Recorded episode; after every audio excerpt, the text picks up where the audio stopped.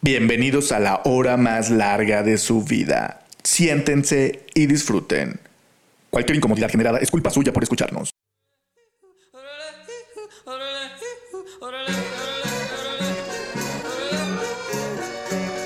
Overgun, punzando en tu frecuencia. Comenzamos.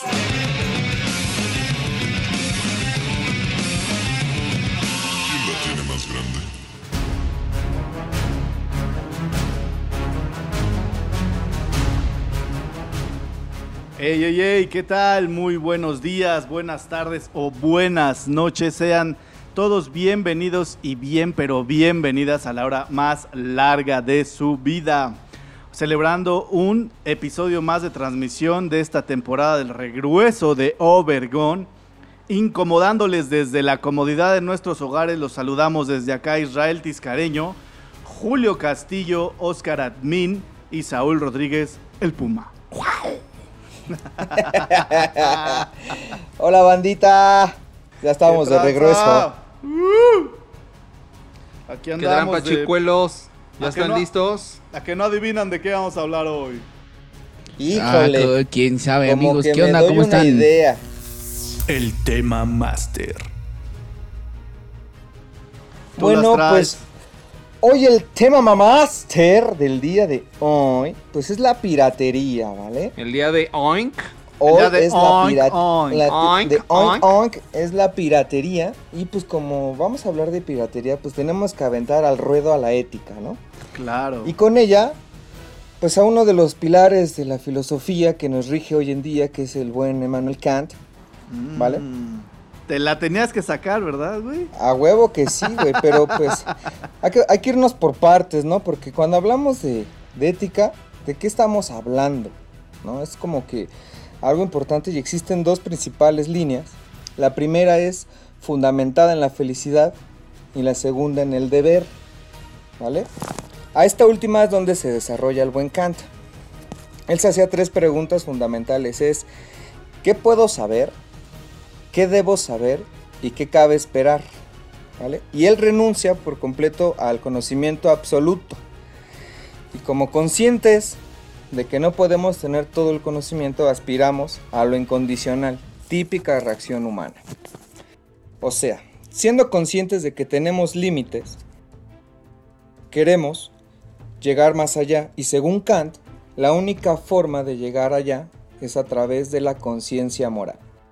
¿Vale? ¿Y ¿Qué es la conciencia moral? La voz de la conciencia que todos tenemos. Él argumenta que absolutamente todos sabemos qué está bien y qué está mal, hasta un niño. Podemos no hacerlo, pero lo sabemos. ¿Vale? Entonces, sin importar las condiciones, tenemos que hacer el bien. Entonces deja de ser la ética un ser, sino un deber ser. O tratar, ¿no? Tratar de hacer el bien Exacto. porque realmente. No, no, no, nunca- tratar no, es deber. O sea, la ética No, para. Kant es deber. Pero es que eh, vamos a ponerlo. Yo quiero discutir tu punto. Está muy chido. Me parece algo Mm. que podemos discutir según su Exactamente mío no es, pero sí. Bueno, su pensamiento, por eso digo su pensamiento. En este caso, por ejemplo, dice que pues lo que lo que nace del corazón, del alma, del Mm. instinto, No, Del Entonces, deber. no. del deber. Sin, sin importar tus circunstancias, tu educación, tu, tu situación en ese momento. Sin importar nada, la ética es un deber. Claro, ajá. No Según- hay justificación. Según no hay Kant. justificación, exactamente. Según y llegando Kant. a eso, es la única forma de ser incondicional. Por eso lo- vol- volvemos, volvemos, llegamos a un ejemplo de vida. O sea, lo que tú estás diciendo es utópico. Porque realmente sería una visión perfecta del universo. Pues es que no es tan perfecta, güey. Simplemente hacer lo que se debe de hacer. Por eso, pero ¿qué es lo que se debe de hacer? El Pero bien. sí creo que. en el fondo que- tú sabes cuando algo está bien. Creo que voy- tiene voy- razón. Voy por lo mismo. Tiene algo de Eh, en razón el ahí, fondo, Saúl, ¿no? Ahorita que estás diciendo que en el fondo es lo que yo dije, lo que te nace del corazón, lo que te nace del alma, lo que te nace del instinto. O sea, Es si, tú sí. estás en una situación y, y tú en tu instinto sabes que esto, lo que vas a hacer está bien, lo haces. Pero digamos que para ti lo que está bien es matar a, a Oscarín. ¿Qué vamos a hacer ahí? Si, si tu, si tu instinto... No. No, pero es que mm, por más malo que seas, o sea, tienes que ser un psicópata, ¿no? para creer que matar a alguien está bien. Ajá. Partiendo de ahí, es un, es un, considero que es un ejemplo demasiado extremo porque solo los psicópatas piensan que hacen bien al matar a una persona. Por eso, sin importar la circunstancia, sin importar lo que sea, güey. Todos sabemos qué está bien y qué está mal. Ah, O sea, no, no, te estoy diciendo, no, no te creo. estoy diciendo que está, no te estoy diciendo que está bien, porque de ahí se fundamenta toda la base de la sociedad actual, porque tienes que hacer el bien. O sea, esto me refiero. Al primero que se le ocurrió esta parte de ser éticos fue este man. Del que hay que De el ahí, bien. de aquí es como se fundamenta lo que actualmente vivimos. Tienes que hacer el bien, ¿vale? Es como que la raíz de que la ética es un deber, ¿vale? No, no ser, porque tú puedes ser lo que quieras, pero ser ético es un deber. Pero me encanta lo que dices porque al final de cuentas esa es la pregunta. ¿Ustedes consideran qué onda con Khan? ¿Se la jaló? Ahora hay que tener en cuenta pues, que el chico pues, nunca salió de la ciudad, nunca salió de donde vivía porque él decía, si quieres conocer el universo, conócete a ti mismo. Que también no, no se me hace tan pacheco, güey. Muchos lo acusaban de eso y dice, güey, yo no necesito salir para saber qué está bien y qué está mal. Según él. Ok. Pero es que Ese yo, era ¿Tú, por qué- su ejemplo, tú qué opinas, Oscarín? No, yo, yo creo que la idea es buena. Sin embargo, ahí coincido con Saúl de que ya el ejecutarla, ya el llevarla a la práctica, no es que sea imposible, pero en realidad, pues creo que nunca ha ocurrido, ¿no? Exacto. La idea, la idea sí como deber, sí, Sí. así debería ser. Y sí, yo soy de las personas, de hecho, que, que concuerdan que todos sabemos muy bien lo que está mal. Cuando he tenido alguna discusión con, con algún chavito, jovencito o alguien de la edad y que le da vueltas y le da... A ver, tú sabes muy bien lo que está bien y lo que está mal. ¿Sí? O sea, no, no le demos vueltas, ¿no? Pero... ¿Puedes hacerlo o no? Pero eso sí, eso sí, ¿tú cómo sabes que está bien y que está mal? A través de un, un- un proceso, ¿no? O sea, es que por ejemplo, tú dices, tú dices que, que no, que, que distingamos las cosas de lo que está bien y lo que está mal sin, sin nuestros medios. Y para mí eso es imposible. O sea, porque lo que te dice lo que está bien y lo que está mal, pues es tu cultura, es tu, es lo, es tu, tu vivencia. Porque, por ejemplo, hay personas que se pueden, para mí, para mí, perforarse las orejas está mal. ¿Por qué? Porque yo siento que aquí hay puntos de presión energéticos que uno no debería de perforarse, etcétera, etcétera, etcétera, etcétera. Pero para otras personas perforarse la oreja es, es como elegancia, es algo que tienen que hacer y para ellos está bien. Y yo los respeto mucho, pero para mí en este caso está mal porque yo, yo crecí de una manera diferente. Y entonces Sí. yo intento, yo intento de la mejor manera eh, eh, ir a la ética, ser, ser, ser bueno, porque eso es a lo que yo, ese era el punto al que quería llegar. Siempre vamos a terminar intentando, nunca podemos llegar a ser buenos. Lo mejor es siempre intentar, intentar, intentar, intentar, porque realmente tú no sabes en qué momento le estás haciendo mal a la otra persona. sí, por eso digo que el principio de él es muy bueno. Pero, y sí, yo sí creo que no necesitas ni siquiera una gran interacción social como para darte cuenta de qué es lo que debes de hacer correctamente y qué es lo que no. O sea, yo creo que no necesitas tanto, o sea, es muy distinguible, pero, pero cuando ya entras a esa, a ese, a esa interacción, pues se empiezan a corromper muchas situaciones en tu cabeza, ¿no? Entonces ahí es donde creo que sí es muy difícil llevarlo al 100% a cabo, ¿no? O sea, sí, sí creo que es... Es que- sí. Es que es, ni. justo, es justo, es perdón, Ajá, es no, justo no lo que les decía en un principio, ¿vale? Si estamos conscientes de que nuestro conocimiento es condicionado, siempre aspiramos a lo incondicional. Eso es lo que están diciendo. Es que es difícil por la situación, por la cultura, por lo que yo crecí, por lo que veo, por lo que estoy viviendo en este momento. Esa, esa persecución es justo de la que habla Kant Exactamente. que tienes que llegar a eso incondicional. ¿Y dónde lo vas a encontrar? Únicamente en la conciencia moral. Precisamente ese es el punto, exacto. O sea, sí está muy cabrón, es casi imposible. Pues es justo lo que, lo que dice Kant, que tienes que llegar a ese punto. Sin importar Sí nada. le, sí le Sí, faltó pasear al muchacho. Lo Sí, mismo, el de- debe lo mismo está que decían los bu- lo mismo que decían los budistas, ¿no? O sea, para llegar a ser perfecto, tienes que dejar de desear las cosas. Y yo creo que es casi imposible llegar a ese punto, pero lo persiguen durante toda su vida. Típica o sea, tratan- humana. tratan de hacerlo, ¿no? Tratan de, de- de perseguir ese fin, aunque nunca lo alcancen, ni lo alcanzarán.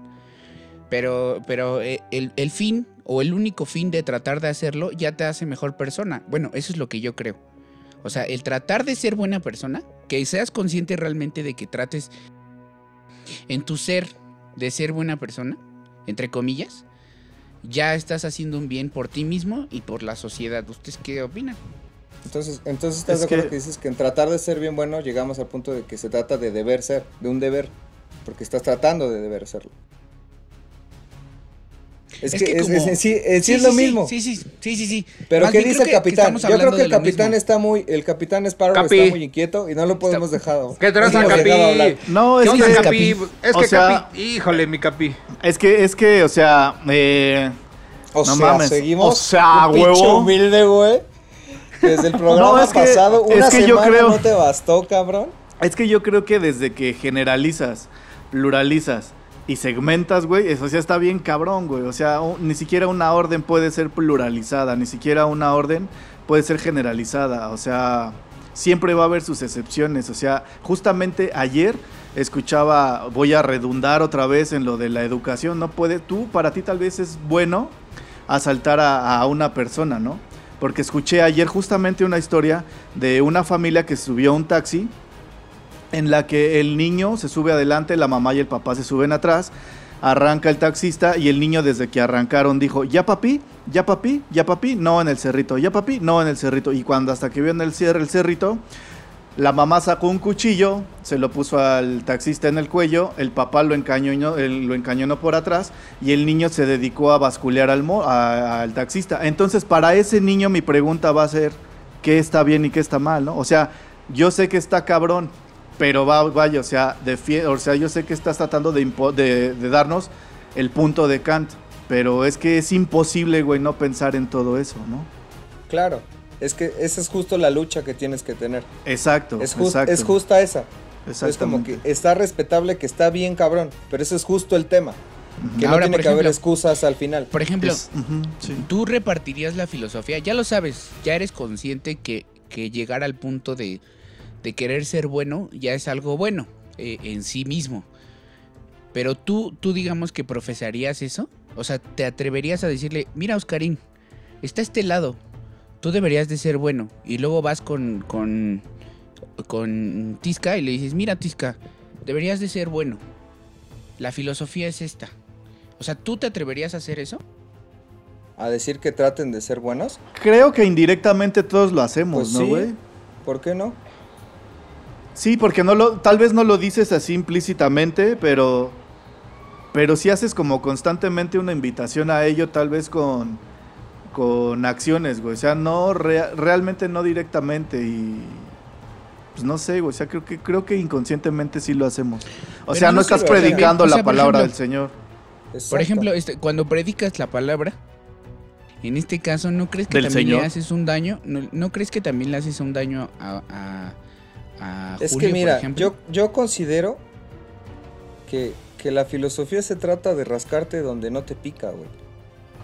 ¿Vale? Exacto, güey. Es, es, o sea, la, la cuestión con la filosofía es cuestionar todo lo que se supone que no es cuestionable. Entonces, si Sí, yo claro. conozco a alguien que está determinado que así es algo porque es el sentido común, porque así funciona el sentido común, a darle utilidad a todas las cosas, la filosofía te dice, ¿y por qué todo tiene que ser útil? ¿Vale? Entonces es como que ráscate donde no te pica, pero al final de cuentas, si lo piensas, pues ¿qué no pica, güey? Y a ¿Quién dijo que no pica? Ok. Sí, es, es como un... ¿Cómo se llama esta cosa que le das vueltas y le das vueltas y le das Un vueltas? bucle. ¿Un bucle? Un Ciclo, bucle, ¿no? O sea, ciclo pero- vicioso.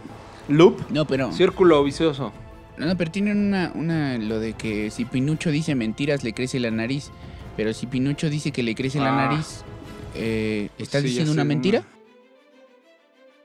Ok. Ok, ok. Ok. Pues mira, al, fin, al final de cuentas es solo una forma de ver qué es lo que se supone que tenemos que hacer. Repito, esta es como que la idea del deber ser, ¿vale? Y aquí lo importante es que sí, tenemos que cuestionar qué está bien. ¿Quién dice que está bien? Porque ahí es donde entra la sociedad, que es donde yo considero que se ha basado mucho del control poblacional, mucho de las cosas, es como que, bueno, esto es lo que está bien, ajá, sí. Y hay personas que no lo siguen y les va a toda madre, ¿no? ¿Estás de acuerdo? Y ese, ese ella es otro tema. Pero al final de cuentas, esta era la pequeña introducción a la ética. No, hombre, estamos sí, qué hablando pequeña, de ya piratería.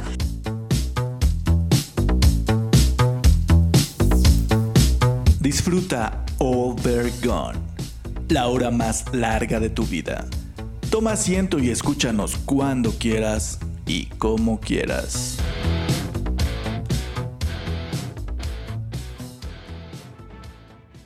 Pues así es, mis queridos amigos de Overgon, ya estamos aquí de regreso. Por si no se habían dado cuenta, estábamos hablando de Kant y de la piratería. Oye, oye, oye, mi tisca, Sí, qué dime. buena rola, ¿eh? Oh, sí, buenísima, no manches, ¿no? Estuvo Aluciné con ella. ¿eh? Uh, uh, Éxito uh, del Oh, momento. Sí, sí, un bailongo Uh, por uh. acá. uh, uh, super, uh, ¿no? A huevo. Bueno, ¿Qué nos pues, traes, mi buen capitán? pues les traigo una serie de preguntas y análisis. Ah, sí, como si Ah, yo investigara mucho, ¿no? No, o sea, analizando la onda de la piratería y su constante involución. Yo no sé si podría decirle evolución. ¿La piratería in- involuciona o evoluciona a su parecer? Híjole, Híjole. qué difícil, qué difícil es que concepto. Es que te metes, híjole, no quiero entrar en el tema, pero es que te metes en es este que Kant... pinche- ah, No, te metes en este pedo del progreso, carnal. claro, es que sí, pueden sí, ser, puedes ocupar las dos, los Exacto, dos conceptos. Exacto. Te metes en el pedo del progreso y, por ejemplo, la urbanización y la civilización ha Claro. sido la fuente de las más grandes manchadeces en la vida Claro. en pro del progreso, güey. Claro, claro. Entonces, si lo ves así, No sé si llamarle cultura, subcultura, como dice, no sé, necesidad, gandallismo, obviamente un gran negocio para algunos, una gran pérdida para otros. Pero hasta dónde es capaz de llegar la piratería y no lo hago como pregunta retórica, lo hago así como hasta dónde será capaz de filtrarse para que se lleve a cabo. O sea, ¿están de acuerdo? Digamos, hablando tácitamente de, de discos, de música, ¿no? O sea, ¿cómo es que existe tanta piratería y cómo es que se ha acabado? Digo, los formatos están destinados a, a, es valer, que, a valer gorro desde que nace, ejemplo, ¿no? Por ejemplo, ahorita, ya que estás hablando de la música, ya la música no tanto. Ya no tanto. hay Porque el muchos Spotify, candados. el Spotify ya está agarrando bastante, bastante caminito, ¿eh? Sí, Y, aunque no lo crean, hay un dato muy específico. México es el país número uno en consumir Spotify. O sea, México ya consume más Spotify que piratería. wow, eso está chingón. Eso está chingón, pero finalmente te das cuenta que por la piratería todo terminó en manos de, de Spotify. O sea, realmente, o sea, se acabaron con cassettes, acabaron con todo tipo de formatos, ¿no? Ja- cassettes, este, CDs, eh, hasta lásers, no sé. Pero finalmente, hasta que llegó a un punto en el que ya no pudieron hacer tal vez más, eh, ya terminó ahora, justamente, la neta creo que gana más varo el güey que es dueño de Spotify o esas madres que los propios artistas, Eso güey. sí. Creo que ganan más las Eso sí. editoras. Eso y, sí. fina- y finalmente creo que no es algo chingón, ¿no? O sea, finalmente Exacto. el varo no está en las manos correctas. ¿no? Creo, creo que como correctas. iniciaste, ¿no? Eh, si era evolución o qué. Yo creo que lo que ha pasado con la música, pues se ha tenido que ir adaptando a la tecnología que, que va surgiendo, ¿no?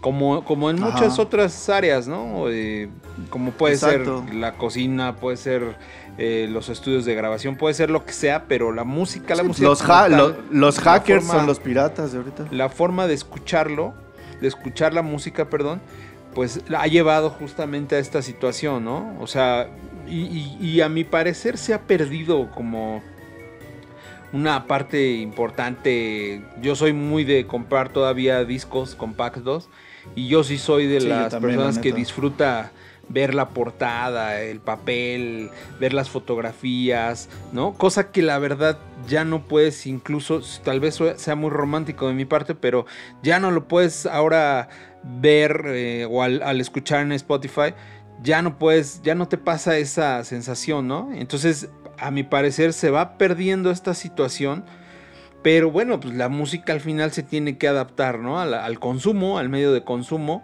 Y, justamente este medio de consumo, yo creo, Tisca, que en todas las etapas siempre pues, ha habido pues, el, hacker, ha, ha habido el- la manera de, de- de buscarle cómo, cómo sacar provecho de ello, ¿no?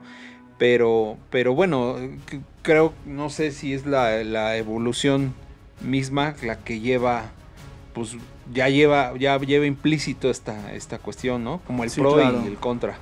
Claro, o sea, eh, sí, sí, es, es entre lamentable y hasta, digamos, de una forma hasta como plausible, ¿no? O sea, decir, este, no mames, o sea, hasta dónde son capaces de llegar, o sea, porque no mames, o sea, es un pedo súper organizado, o sea, neta creo, creo y estoy casi seguro que llegó un momento en el que la piratería tenía más material que las propias, este, en su, por así decirlo, Catálogo. casas disqueras, ¿no? Ajá, hasta que en el catálogo propio, ¿no?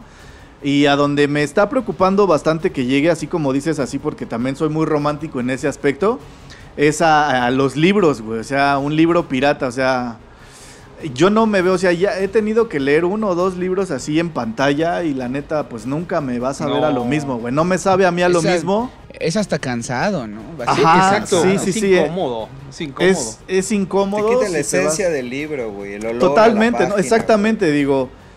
Y, y- y vamos para allá, güey. O sea, la neta, los Pero, libros al rato los van a tirar, ajá. Por ejemplo, si lo ves del otro lado del ahorro del papel, o sea, es que también hay Sí, sí, claro. sí, no, sí lo entiendo, sí lo entiendo, sí lo entiendo, pero, o sea, es que el pedo es que la piratería está causando más papel, o sea, porque digamos que tú tienes destinados 10, 10 árboles para una- un tiraje de libros, ¿no? Y los piratas se chingan 30 árboles por ese mismo libro, güey, que van a piratear. Esa es a la que me estaba refiriendo, que la única forma tal vez en la que los autores quieran defender sus obras va a ser po- como por un Spotify, que ya hay un chingo de plataformas en las que tú De puedes por aplicaciones de libros, exactamente. Entonces, obviamente va a valer madre y así va para allá, o sea, Sí, es indudable. Yo, yo, yo creo que ahí tiene mucha razón, Tisca. A mí me tocó incluso el último libro que compré. Ajá. Y, y- y- y me decían, este, pues, ¿cuál quieres? ¿El, el chido o el, el- Pues sí, ¿no? En otras palabras, el pirata, ¿no? Sí, la diferenciación Y- son 100 varos, güey. Sí, ¿no? Y de O verdad hasta la menos, diferencia... o hasta más. Yo creo que... me- no, Ajá. yo creo que menos. De verdad, esa vez yo me quedé así y le digo, oye, pero pues la diferencia son 50 pesos. Sí, O claro. sea, ¿cuál, ¿cuál es la diferencia en sí ya que... O sea, ¿voy a leer lo mismo? O- Exacto. No, es lo mismo, es totalmente lo mismo, ¿no? Sí, Pero claro. ahí, ahí tiene razón Tisca. En este caso, en el caso de los libros, al final imprimen el pirata y gastan lo mismo que el original, con la gran diferencia que el, pues el, el autor no se lleva absolutamente nada. Nada, güey, ahí sí no se lleva nada. De hecho, este eh, a Luisito Comunica, acá creo que sacó su libro de los lugares a los que ha ido, ¿no? Y digamos, ahorita es como adquirió un valor agregado porque ahorita pues no puedes estar viaje y viaje, ¿no? Entonces mucha gente está comprando su libro, pero puta más se fue, fue a la Ciudadela de la Ciudad de México Ahí fui yo. y encontraba de, de, de, yo también ahí vivía y me la pasaba, güey. Ah, Ahí, ahí fue donde compré mi último libro. Sí, me sí, pasó de hecho yo ahí compro, ahí compro mis libros, y es donde compré muchísimos de mis libros. Entonces, Ay, no me digas. Ay, sí, papi, qué Y coincidencia. no nos hemos encontrado. Ay, no, vamos tomados de la mano un día. Entonces, de a- a- aquí aguas, ¿no? O sea, bueno, ojo, porque de 10 lugares en los que vio libros, su libro pirata, encontró uno o dos locales en donde sí eran originales, güey. De hecho, hasta lo felicitó y la chingada. Y una, señora le dijo, este, no, no, no, no, no me puedes filmar porque, este, no, no, no tienes permiso. Dice, ah, señora, usted no tiene permiso de vender mi libro pirata. Mínimo, creo que tengo derecho a, a filmarla, ¿no? Güey, o sea, hasta el autógrafo de ese güey está pirateado y está mal, güey. O sea, le piratearon el autógrafo. O sea, ese güey estaba cagado de la risa, pero digo, se. Pero mira, mira, vamos a hablar ahorita de, por ejemplo, de lo, vamos ya a tomar tu tema y el de la ética. En este caso, por ejemplo, el, el ejemplo de China. ¿Por qué China empezó a hacer piratería? Porque ellos producían las marcas. O sea, las marcas originales, ellas la producían. Pero. Trabajaban la mano de obra de las marcas. Por eso, por eso. Ahí en China se producía. Pero lo que le Se pasaba. maquilaba. Lo Se que le maquilaba. pasaba a la población. Se maquila. Lo que le pasaba a la población es que no les alcanzaba para comprar esa marca. Entonces, por la alta demanda que había de la población al querer comprar las marcas que llegaban a hacerse ahí, empezaron a sacar copias para la gente normal. Lo mismo, lo mismito que pasó aquí en México. O sea, por, eh, la piratería existe porque hay una demanda de piratería. Porque el precio, el precio de las cosas originales van más allá del presupuesto de la sociedad. Simplemente por eso. La neta, perdón, carnal, pero este, tú lo recordarás súper bien, Oscarín. Tú ibas a comprar a un lugar llamado en aquellos entonces Mix Up, Disneylandia y lo que te imagines. Un cassette original, güey, te costaba hasta 15 pesos, 30 pesos el más caro. Y el pirata te costaba 10 varos, güey. No, en un principio no era tan abismal la diferencia. Pero es que tú dices, Cuando salieron los CDs, güey, que era así como que la super onda, los más caros costaban 50 varos, güey. 50 varos.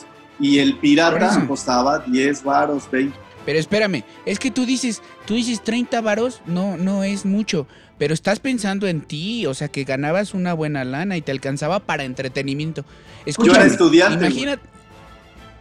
Ahí está. Escúchame. ¿Y, y no lo sufrías?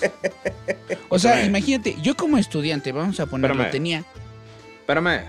Tortas Espérame. tres días, güey, y comprar. Por eso, pero, pero era tu, era tu pensamiento. Ahora imagínate a alguien que tenía hijos, que decía, ah, bueno, pues voy a gastar mejor 100 varos en, la- en, en un disco a darle de comer a mis hijos. ¿Tú crees Pero que mira, pensaban eso? Mira. Desde el pensamiento está mal aplicado, creo yo. Pues si a mí no Mira. me alcanza, mejor prefiero 5 Creo- varos creo- más de tortillas. Es que- para- Creo por que al pero- punto al que pero- quería llegar Tisca es que, por ejemplo, eh, es- es- estuvo en un momento dado ese costo en oferta, pero llegó un punto en el que de veras los CDs están hasta en 350 pesos.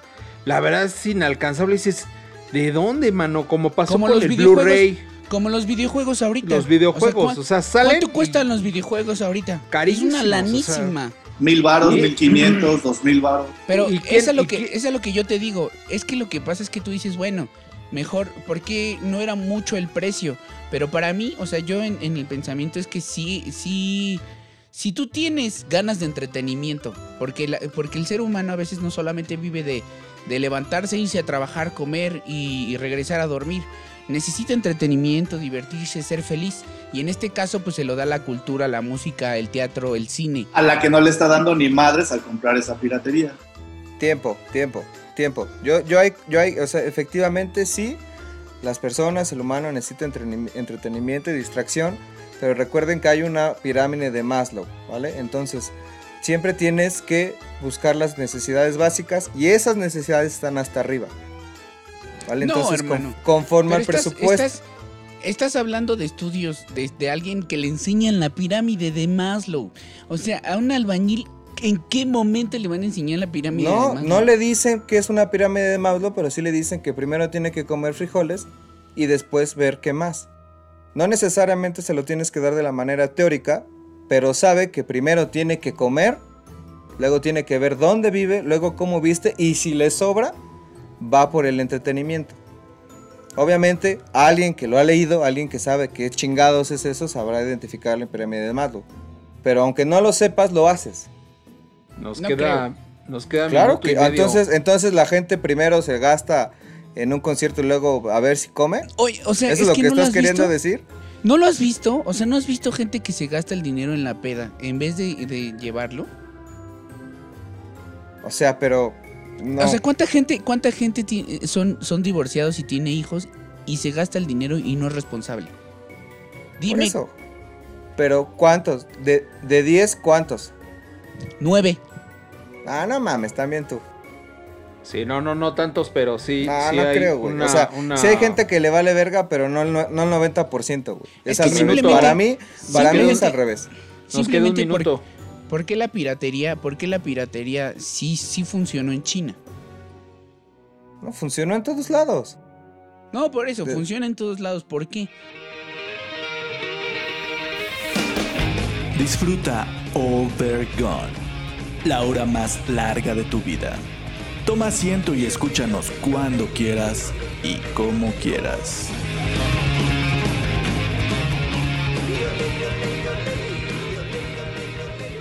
Dos. Ay. Oh. Ay, así es, estamos aquí de regreso con nuestro bello tema de la piratería que creo que nos da para hablar pero de infinidad de cosas. Y pues si me lo permite, también les voy a contar una bella anécdota. yeah, lo que estaba esperando, papá. Pues A Déjate eso venir como a este programa. justamente hablando de mis años mozos, ah, no, este, en algún momento me dediqué a hacer este, A Piratería. piratería. Ah, No, playeras. Porque pues fue uno, eh, siempre fue como una de mis grandes, ah, hasta podría llamarles pasiones, ¿eh? O sea, pasión. Tener así como que playeras así diferentes, no sé. Coleccionaba muchas, mucho tipo de playeras. Y un día quise hacer una que nadie más tuviera y eso me llevó a, hacer- a saber cómo se hacían y punto, ¿no? Terminé ah, sabiendo cómo hacer playeras de serigrafía, sublimación y demás. Entonces monté una pequeña empresilla, chiquita, en donde vendía, la neta, pues playeras y... Levi's, ¿no? ¿Me decías? ¿Cómo? ¿Levi's? No, no, no. No, vendía playeritas. este, no, sin marca ni nada. Este, las hacía, le ponía así pues, coquetito, así su, su- sus diseños y demás, pero bueno. Y justamente las vendía ahí en este, en el tianguis este de la Ciudadela.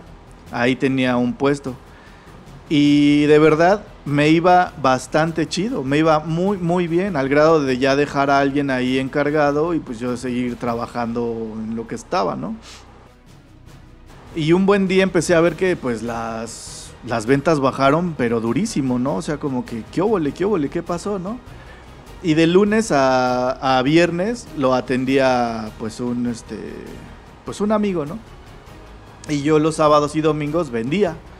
Y él me empezó a decir, no, pues es que fíjate que no estamos vendiendo porque pues este hay un güey que vende sus playeras bien baratas. Y yo entre me decía, Nel, a mí se me hace que no te estás poniendo, ¿no? Yo ya hasta dudaba de, de mi brother. Y llegó un sábado, empecé a vender mis playeras y toda la onda. Y pues todo chido. Y me, me causó así algo raro el que llegó una clienta y me dice, y me reclama, ¿no? Y me dice, oye, es que esta playera que me dice, la verdad, este, pues ya, o sea, no aguantó ni la primera lavada, la chingada. Y dije, no, discúlpeme, pero esa playera no es mía, esa playera yo no la hice, ¿no? Ah, bueno, perdón, es que mi hija me dijo que viniera a reclamar y pues era este el puesto. Le dije, bueno, no sé, este no era el puesto, esa playera no es mía. Y ya les mostré las que yo hacía, bla, bla, bla, ¿no? A la media hora llega un cuate a hacer su desplegado de playeras. Pup, pup, pup, ah, cabrón, le dije, sí, no mames, están como que muy similares, ¿no? Ya, chinga. Pero cuando veo que pone el precio, ¿no? O sea, yo vendía mis playeras en ese tiempo en 60 pesos, güey, 60, 50 pesos. Y él llegó a poner así un letrero que decía eh, 40 pesos la playera, ¿no? Y yo neta como que sacrificaba un Dos chingo. Espera, no, eso fue después. Eso fue después, hermano. Primero las vendió a 40 varos. Y la neta sí dije, bueno, pero pues tus playeras están como que más gachitas, ¿no? La neta, perdón, pero pues así era. Güey, la gente y la banda le llegaba a comprar, pero a lo bestia, güey. Así dice, no mames, tengo que bajar mi precio. Las terminé vendiendo a 35 pesos.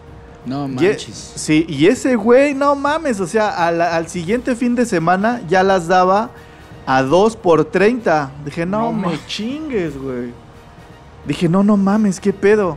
Y yo seguí, ¿no? Seguí en mi lucha. Dije, pues yo de 35 no las puedo bajar y ya. Y después dije, no, pues ni pedo, pues es contra, como calidad contra piratería, ¿no? Y la neta dije, las voy a seguir dando en lo de siempre, 50 varos, tan, tan, ¿no? No les miento, sí, sí vendía, porque sí vendía. Pero pasó un mes o dos y este güey ya las empezó a dar así a tres playeras por 20 pesos, güey. No, ma- Ahí fue donde yo ya no pude, güey. La neta sí me le acerqué, porque sí, tú sabes, güey, cómo soy, güey, saben cómo soy, así de, jode tu pinche madre, sin decirle nada, así, buenos días, buenas tardes, vecino, ¿cómo estás? Que tengas buen No, día. ya te imagino. Te la, acerca- te la acercaste, te la acercaste y le sacaste el filo. A ver qué pedo, güey. no, me le acerqué la neta y le dije, carnal, te hago una pregunta así neta, neta, güey. ¿En cuánto te sale hacer una playera o cómo le haces, güey? Neta, neta. O sea, yo no puedo, yo no puedo competir contra tus precios, neta. Neta, ¿cómo le haces? No, pues es que tengo un amigo que me las, me las da, güey, en la aduana, trabaja y pues son playeras chinas. De hecho, ahí vamos todos y nos surtimos y le dije, ¿y en cuánto te salen las playeras, güey? Neta. Como avaro. De Avaro, güey. De Avaro la playera. No mames, yo dije, neta, güey. utilidades, no mames. Sí, güey, dije, no mames. A la chingada, güey. O sea, lo chingón es que yo tenía otros dos puestos, güey. Porque si hubiera sido el único, y si hubiera sido mi único ingreso, güey, a la mierda, ¿eh? Mi, mi negocio se va, pero a, a la mierda. O sea, lo chido es que pude poner el negocio en otro, bueno, eh, tenía otros dos, otros dos lugares donde vendía y con eso como que pude solventarlo. Pero, o sea, a ese nivel, güey, y las playeras, pues obviamente venían de China. Sí, Esa es mi triste historia. Y está, está Es que cabrón, güey. es una creo- manchadez. pero- en este pero caso ahí- es una manchadez. Ahí viene la, la parte de la competencia desleal, ¿no? Claro, güey.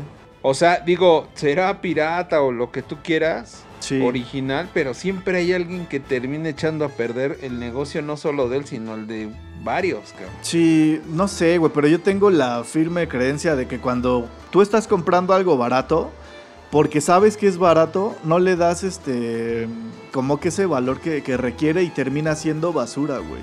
O sea, como que desde un inicio estás comprando basura, lo sabes, güey, consciente o inconscientemente, ¿no? Al final yo creo que las personas que compraron sus playeras y nada Ajá. más las usaron dos veces, fue así Claro. de, pues bueno, me costó Claro. 20 varos, o sea, claro, exacto. también no puedo, no puedo reclamar algo que me costó 20 varos, ¿no? O sea, Exacto, pero y es que ahí justamente es en donde creo que está nuestra cultura un poquito retorcida, güey. Porque por comprar barato tú crees que estás haciendo un pinche ahorro bien mamón, güey, pero no, güey. Sí, es gastaste, gastaste 20 varos, güey. O sea, a lo pendejo. Porque neta, o sea, siempre te... No mames, es que me costó este 99.50, no me costó 100, ¿no? O sea, no, güey, pero ya neta, neta, desde ahí, o sea, desde, desde que tú estás pensando en soltar un billete y que estás ahorrando, estás en un error, güey, porque estás soltando un billete, no estás ahorrando nada. Claro, Claro. Exactamente. Pero bueno, Qué caray con este Ay. tema de la... me volví a Ah, emputar. Ah, ¿Qué caray, ¿Qué caray con este tema de la piratería, no, muchachos? sí, eso está muy Ah. cabrón. Así es, carnalito. Es que ya no es justa la competencia, como dice Oscarín, ya es, le- ya es desleal, ya no puedes, güey. O sea, ya. Sí, claro. como, como dices tú, ¿cómo le puedes competir a eso? Claro, ¿no? Está cabrón, está muy cabrón. Eh, la, la idea eterna de la ganga, ¿no? De la ganga por donde sea de... Espérate, espérate, escúchame, escúchame, ¿no? Exactamente. Sí, está cabrón. Qué caray. Y así es, tú que nos traes, mi querido Oscarín. Pues mira, bueno, así que conjuntando la, la parte ética, la parte pues real, yo quiero como abrir tema con la pregunta si es un delito o es una necesidad, ¿no? Claro, Esto de la piratería. claro, Es un conflicto. Mm, eh, creo que tres de los que estamos aquí somos músicos. Nos Ah, ha gracias. tocado estar del otro lado. No Y dije el, que quién. to- y- y el que toca la puerta, ¿no? Y, y- Y eso, y eso, creo, y eso desafinado. y el que toca mujeres. y creo que nos ha tocado estar en, en- en las dos posiciones, ¿no? Y las demás también. Arriba y abajo. Y, de verdad, de verdad, a mí me han preguntado, ¿y tú cómo ves este tema, no? Y al paso de los años, yo este, por ahí encontré una entrevista al respecto de, de un artista que admiro y dijo algo bien cierto, ¿no? Como, dice, como en América, siendo un continente tan desigual, podemos hablar de este tema de la piratería, ¿no? Claro. justo viene la parte que decía ¿Quién Saúl, nos- ¿no? Es que, ¿cómo vas a dejar de, de pues, poder satisfacer tus necesidades básicas por un disco, por un concierto y demás? Pero ciertamente también decía Julio, ¿no? Pero también es parte de lo que tiene que abastecerte y nutrirte como persona, ¿no? Al final es cultura. Entonces es Claro. un conflicto, es un conflicto. Y es una realidad que los costos de los conciertos, es un costo que la música, hoy ya en Spotify, híjole, la verdad, en un país o países de este continente, que la mayoría, híjole, pagar este por, por cosas así. auténticas es, es complicado, ¿no? Y ahí es donde viene esta disyuntiva. Decir, híjole, no es que no voy a pagar, no sé, los 100 pesos de un disco compacto eh, antes que el huevo, el jamón, los frijoles. Pero cosa, a lo mejor, a lo mejor no es como algo tan necesario, pero sí pones prioridades, ¿no? O sea, No, Pero mí- ni siquiera te vayas a ese grado, carnal, porque la neta yo tengo brothers, güey, que ni siquiera voy a mencionar porque la neta no los quiero quemar. Que la neta, güey, o sea, mm, ni siquiera es los huevos, el jamón, ni siquiera tienen hijos, ni siquiera nada, güey. Es un pedo cultural. ¿Por qué? Porque en su momento preferían comprar algo súper pirata, güey, antes de comprar el original en cuestión de música. Y siempre me chingaban. Espera, espera, espera. Y siempre, y siempre me chingaban. Eh, ¿te duele, güey? ¿Te duele? Mira, mira, es pirata, güey. Y neta, güey, en sus pinches pantalones se gastaban 3 mil varos, güey. O sea, es porque no tiene ese valor, güey. Por eso es por lo que te digo. que Cuando tú compras Sí, algo que- pirata es porque no le estás dando el valor. que Claro. Y no tienes Mira, ni idea, desde, güey. desde un principio, como dices, es algo cultural, yo también lo entiendo, que sobre en toda Latinoamérica el arte pasa a segundo plano. Sí, claro. Todo lo que sea arte, segundo plano. Y ¿Por qué? No, Porque dices, tercero, güey. Culturalmente si no. bien va. Culturalmente Latinoamérica no paga, no paga por arte. Porque simplemente toda la vida, toda la vida no les ha alcanzado para pagar por arte. No les sobra para pagar por arte. Claro, Lo que es muy contrario a Europa, ¿no? Claro. O sea, Europa gana en cierto, digamos que lo de la comida, lo de la renta, etcétera, etcétera, y un poquito más que sí, sí les da para gastar en arte. pero, Y, pues, pero, por eso la gente gasta en arte. Y- Claro, y, pero- sobre todo, sobre todo, sobre todo, sobre todo, sobre todo, les da para vivir otra vida. Es decir, ya no les hace feliz solamente traer algo de comer a la mesa. Lo que aquí en Latinoamérica, lo que aquí en Latinoamérica eh, sí nos hace feliz, ¿no? exacto. Claro. Pero es que, fíjate, y, y entonces retomamos Exacto, la sí, charla qué buen- qué de Julio. tema, qué buen punto. Viene la parte ética, que es lo que ahorita comentaba Tisca. No, bueno, ok, sí, güey, pero si te chingas tres mil varos comprando piratería. O sea, a ver, ya no me salió la cuenta entonces, ¿no? O sea, entonces tú sí puedes pagarlo y tú sí no le estás dando el valor, que, que- que el, el- valor cultural que tiene esto que estás comprando, ¿no? Claro. Sin embargo, hay una gran mayoría que no lo puede hacer. Hace un rato tú decías, eh, Saúl, y, y- y es una realidad. O sea, ¿cómo es posible que vienen bandas, grupos a México y cuánto cobran y cuánto llenan? Y entonces de Sí. repente dices, ¿hay o no hay lana en México, no? O sea, Claro. Güey, la claro. Fórmula 1, Híjole. papi. ¿Cuánto están los boletos? Y se llena, güey. Se atasca, Claro. güey, Un evento de atasca. mi- del primer mundo en el Pero- tercer mundo. Qué mamada. pero Es estamos que de yo- acuerdo. Es lo que yo te decía, es lo que yo te decía de la gente que yo, yo estoy, yo estoy casi seguro que mucha gente de la que va da tarjetazo. O sea, que, que sí compra sus boletos, pero prefiere sufrirle, sufrirle cañón. O sea, y, O sea, y gastarse ese, ese dinero que tenía que gastar en otra cosa, en la colegiatura de su chavo, en pagar, no sé, algo, algo, que sí realmente necesitaba. Y no, prefirió dar el tarjetazo, porque aquí nuestra cultura es de, sí, yo soy un papi lord que fue a la Fórmula 1, y aunque no tenga que comer, como dijo Tisca, aunque no tenga que comer, me lo gasto en Fórmula 1. Es que eso, Yo, pre- eso es lo yo que prefiero quería- no comer tres años que, que- que me vean en Facebook en Fórmula 1. Es que eso es, Es- lo que hace rato quería aclarar que cuando platicabas con, con Julio, que pues la gente prefiere ir a conciertos y demás, que qué bueno por una parte, ¿no? Pero eh, al final ya no lo veas en conciertos, velo en el iPhone.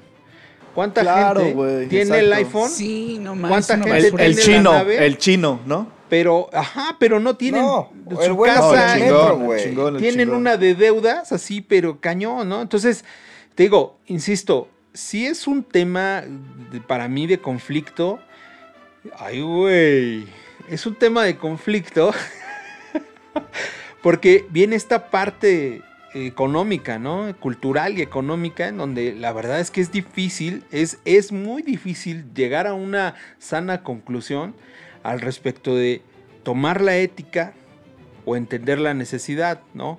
Eh, eh, estamos hablando desde el punto de vista como co- consumidor, pero está el punto de vista, pues, el que, como nos contaba Tisca, el que vende, ¿no? Claro, Y, y claro. entonces es que no hay fuentes de trabajo, ¿no? Entonces, híjole, es un tema controvertido, es un tema que no puedes, insisto, cerrarlo tan fácil de una manera sana, ¿no? Parece ser que es como política y religión el tema de la De piratería. la piratería. Sí. Agrégalo, agrégalo, agrégalo, Yole, a los temas que no Es debemos que- tocar. Pues es que sí está. Sí está complicadón. La verdad, sí creo que es como. Pues sí, retomando un poco el, el tema de la ética, buscar el deber hacer bien las cosas. Pero tú decías, delito o necesidad. Si hablamos Claro. de delito, pues hablamos de un marco jurídico a huevo, ¿no? Y es ahí como- jurídico. Jurídico. Entonces, pero ¿por qué lo hiciste delito? Porque no está regulado, porque no le das la parte correspondiente al Estado, porque, Porque se, está, se te estaba saliendo el negocio de las manos, ¿no? Es que viene esa parte, ¿no? También Sí, donde hay gente que ya abusa, güey. Sí, claro. Ya abusa de esta situación y, y, pues ahí es donde ya pues se, se convierte en un delito, ¿no? Pues es que. Mira, yo no, lo, yo no lo taparé como delito, güey. Simplemente es una opción más. Y Yo- al final yo- es, es lo mismo. Y llegamos a lo mismo. En el fondo tú sabes que estás haciendo mal. Y puede que lo hagas o no lo hagas. Pero sabes que está mal. Yo, le- yo les quiero hacer una pregunta como si ustedes tres fueran músicos. Ok. Gracias. Y, y- y bueno, ¿qué harían? O sea, ¿qué preferirían? ¿Que la gente los consumiera a través de la piratería y llegar a más, pues, más público? Es que yo creo que ya, des- o que ya tuvieran más limitado ese alcance ya sé, del ya sé dónde vas a tu punto. Ya, Sí, ya sé Pero deja que. Espérame. acabe. O sea, Espérame, espérame. Espérame. O sea, ¿cuál, cuál sería la, la respuesta de ustedes? O sea, ¿qué preferirían? Como A ver, artistas. Saúl. Mira, es que eso ya, ya pasa desde hace mucho tiempo. Yo creo que el artista prefiere hacerse viral y al final comer de los conciertos que realmente vender discos. No, ahorita no, ahorita ahorita, ahorita. Pero realmente yo creo que el artista prefiere hacerse viral y que conozcan aunque sea una canción, porque por una maldita canción la gente compra un boleto para un concierto. Sí. Entonces, mientras se haga viral una canción, tú vives mejor de los conciertos y las presentaciones que de vender discos o tus reproducciones en Spotify, porque bien lo dices, aquí el varo se lo va a quedar Spotify. Y en los conciertos Ticket, Ticketmaster, ¿no? No, realmente no. No, sí O sea, se, re- ahí sí se reparte más, cabrón. Y, y- y aún así, ¿eh? O sea, es que te digo que ya cuando empiezan a entrar como esas compañías grandes, ya empiezan a ser inalcanzable.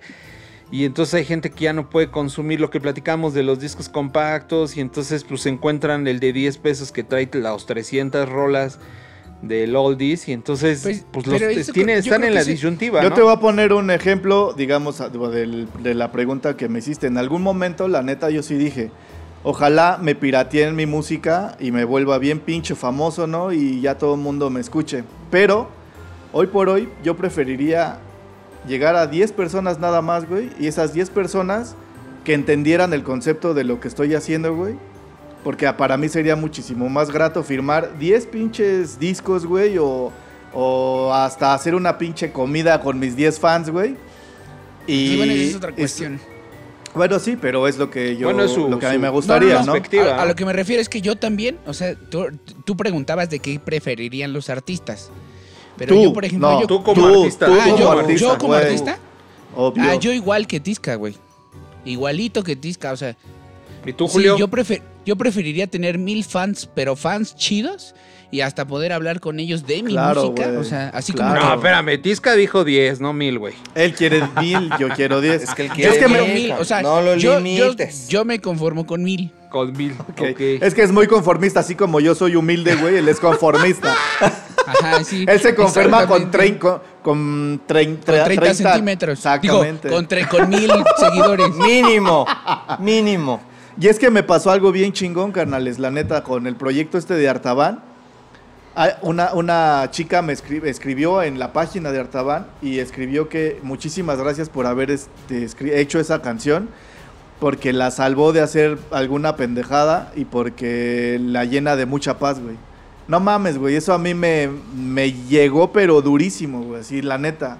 Porque digo, en algún otro tema lo... Bueno, no, no. Pero me, lle- me, lle- me llenó mucho, güey. Me llenó muchísimo. Y es una persona, güey. Muchísimo. Sí, claro. Sí, yo ¿Y creo que sí. Es, es tú, Julio? como que. Pues más o menos lo que, lo que comentan aquí los obergones, al final creo que el punto aquí es que sean 10 o 1000, pero que valoren lo que haces, güey. Y si lo que tú pones, lo pones en un precio de 300 pesos, porque tú consideras que eso vale, pues que lo valoren, güey. Porque al final de cuentas ese es el valor que tú le das a lo que hiciste. Y a ustedes hablan de música, yo puedo hablar de un producto, güey. De lo que sea que yo fabrique, prefiero que, que me lo compren a mí, que me, lo, que me den el valor a mí, a que se vayan por la ruta fácil. Pero sea- definitivamente es un tema muy largo, muy profundo, porque al final de cuentas tenemos muchas Sí. variables que nos estamos saltando, lo estamos viendo desde Claro. un punto de vista como artistas, como Sí, productores, claro. como empresarios. Sí, claro. Y claro, es, es ver no tanto a nivel social, porque no sé, Saulito decía que en Latinoamérica así somos, pero pues hay que ver también la historia de Latinoamérica, ¿no? Es Porque que no como, como- dices, son no es muchas como variables. cualquiera. Sí, No es englobe, como- englobe, englobe a muchas personas, pero No, realmente no, sí pero tienes al razón. final tienes razón, digamos que es el común denominador, pero pues llegamos a pues, toda la historia, qué fue lo que pasó, cómo llegaron, cómo nos cogieron literalmente. ¡Ay!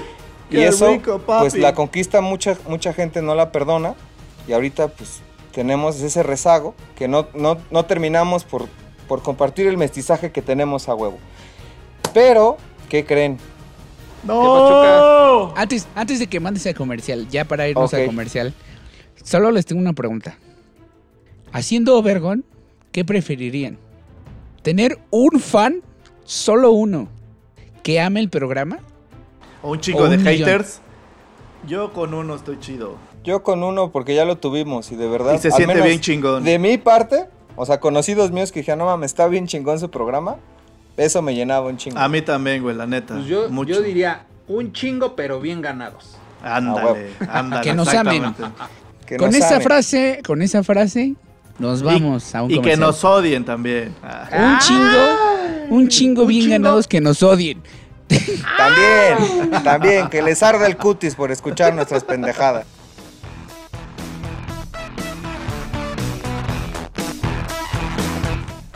Disfruta Overgone, la hora más larga de tu vida. Toma asiento y escúchanos cuando quieras y como quieras.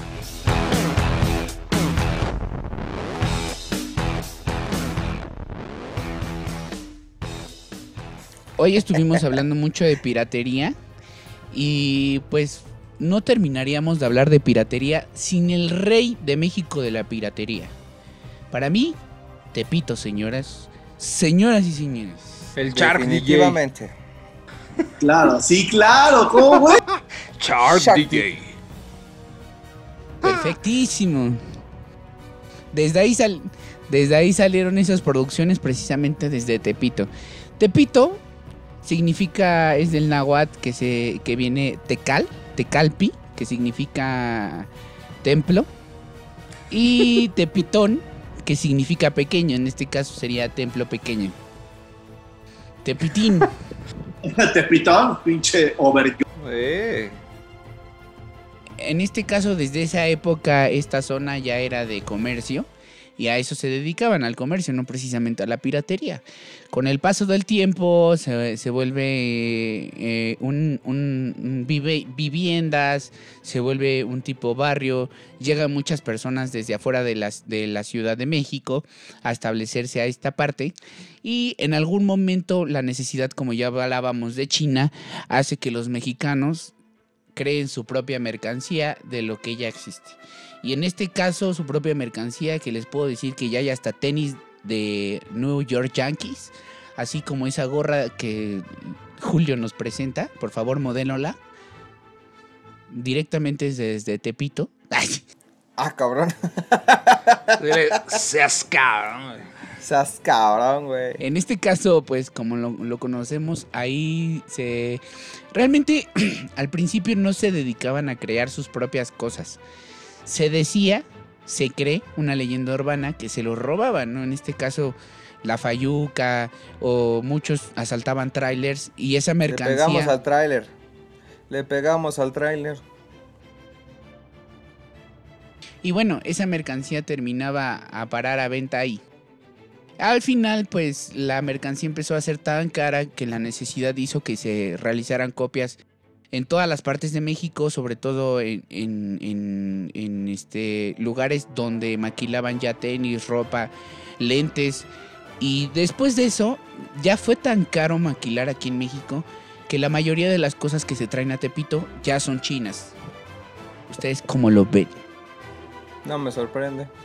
Pero fíjate, fíjate que eso que decía Tisca, pues sí, yo, yo por ahí conozco una también una leyenda urbana, ¿no? O paralela del por qué Tepito. Y se decía que bueno, el comercio pues, era así informal y había muchas cosas robadas y la fayuca y sasasá. Y que más bien el Tepito viene del término de Tepito, te silbo, porque viene la autoridad, ¿no? Tepito, yo te, Tepito. Ah, ok. Exactamente. Eh, Es, es- es una de las versiones que yo ¿Conocías? conozco del nombre de Tepito, ¿no? De- La bueno. verdad es que tengo mis dudas, pero, pero suena, suena también como... Tiene lógica. Oh, sí, claro. Es correcto. Yo creo Oh, que esa es historia correcto. ya se inventó después porque sí realmente sí viene desde, desde Sí, hace mucho supongo. tiempo ya, ya había un templo ahí. Y de pero hecho suena romántica, ¿no? De hecho, dentro, de, dentro del barrio hay muchas zonas culturales que las personas ya se dedican más a visitar. Y ahorita ya no es un barrio tan, digamos, de miedo si lo vas conociendo de día. Porque, o sea, en las tardecitas, sí mejor no te metas, ¿no? Mamá, en la noche, güey. A mí me tocó. Mejor, mejor lo dejamos así, pero durante el día, digamos que el barrio está más o menos tranquilo. Y en este caso, no sé si ustedes conocen el Maracaná. Sí, el estadio, ¿no? Sí, exactamente. Ahí La cuna eh, del es- Cuau. Es exactamente, es un estadio muy famoso donde se practica fútbol y han salido varios ahí jugadores más o menos buenos, más o menos buenos, o sea, como el Cuau, más o menos buenos. Más o menos. Oye, este, güey. ok. y ¿saben qué es lo padre de, de- saben qué es lo padre del Maracaná? Que en este caso juegan ahí unas personillas que se llaman las Gardenias de Tepito, no sé si ustedes sepan esa historia. Oh. Échale, arráncate. Las gardenias de- en las gardenias. Oh. Las gardenias de Tepito son travestis. Son este muchachonas que trabajan no no de la vida galante, realmente cortan el cabello, venden mercancía en Tepito, venden comida, etcétera, etcétera, etcétera y hacen podcast. con- Se visten de, piratas. Tiscareño pertenece a las gardenias. Transmiten desde el reclu.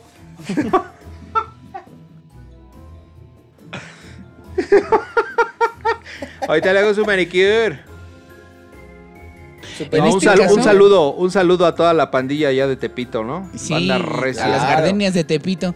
Y en este caso, este, hay un día en específico donde se arma todo un juego con estas, estas mujer, mujercillas hermosas que juegan contra el equipo, contra el, contra el equipo de, de Tepito, ¿no? Que son realmente los travestis contra los hombres.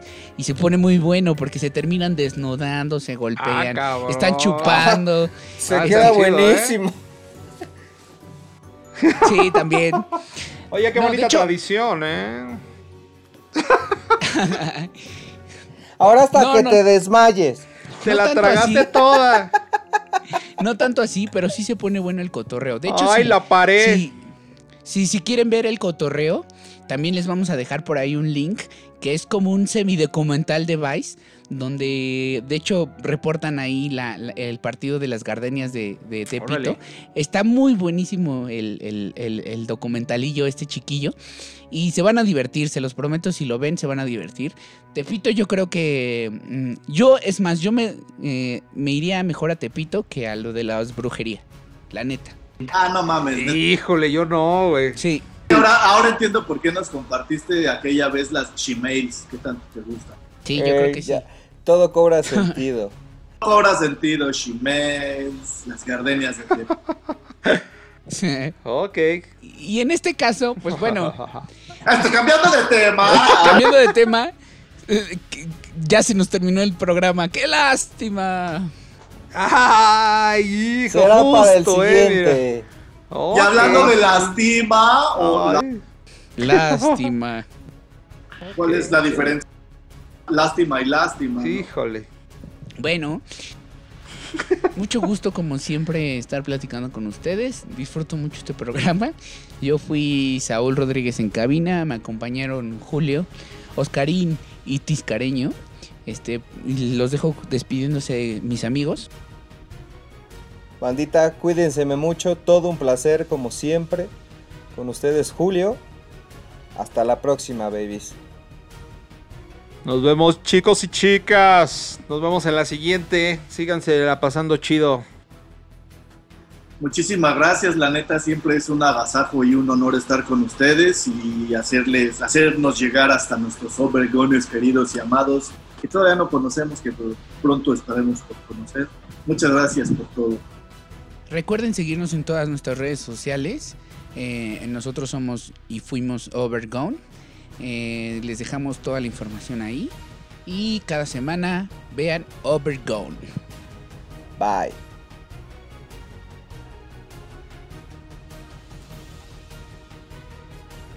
Bueno, y eso fue todo por hoy. Así que los dejamos con la descomposición. Esperemos que no les guste.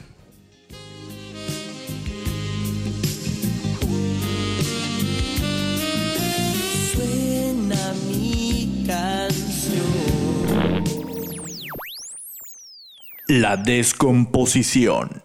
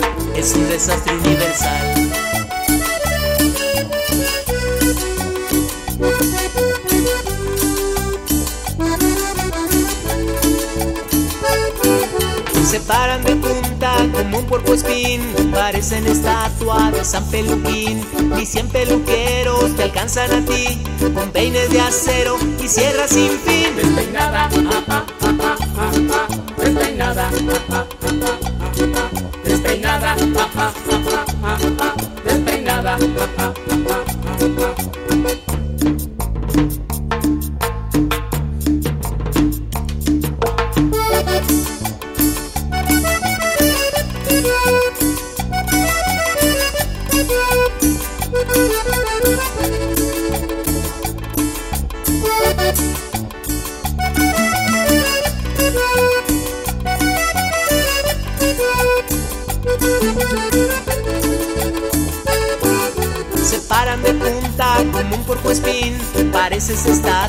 San Peluquín Ni cien peluqueros te alcanzan a ti.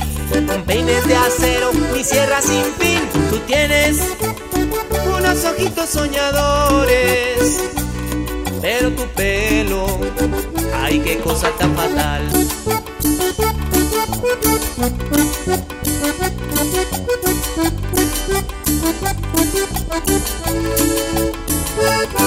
Despeinada, ja, ja, ja,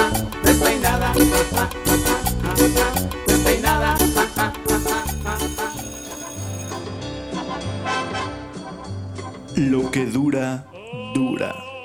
Y esto se acabó. Esperamos que te vayas bien satisfecho. Gracias por escucharnos. Síguenos en nuestras redes sociales y recuerda, estamos en Touch. Hasta pronto.